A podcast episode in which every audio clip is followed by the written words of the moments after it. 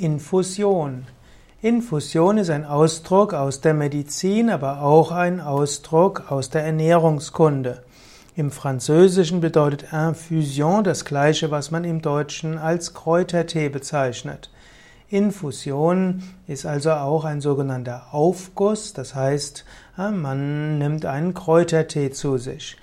Heutzutage wird aber meistens unter Infusion verstanden, dass man Flüssigkeiten intravenös verabreicht.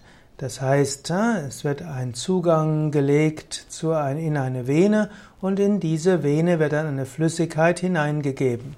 Infusionen können Volumenersatz sein in den, für den Blutkreislauf.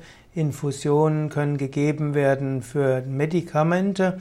Infusion kann auch sein, um Blut zu, zu verabreichen. Das wird dann als Transfusion bezeichnet.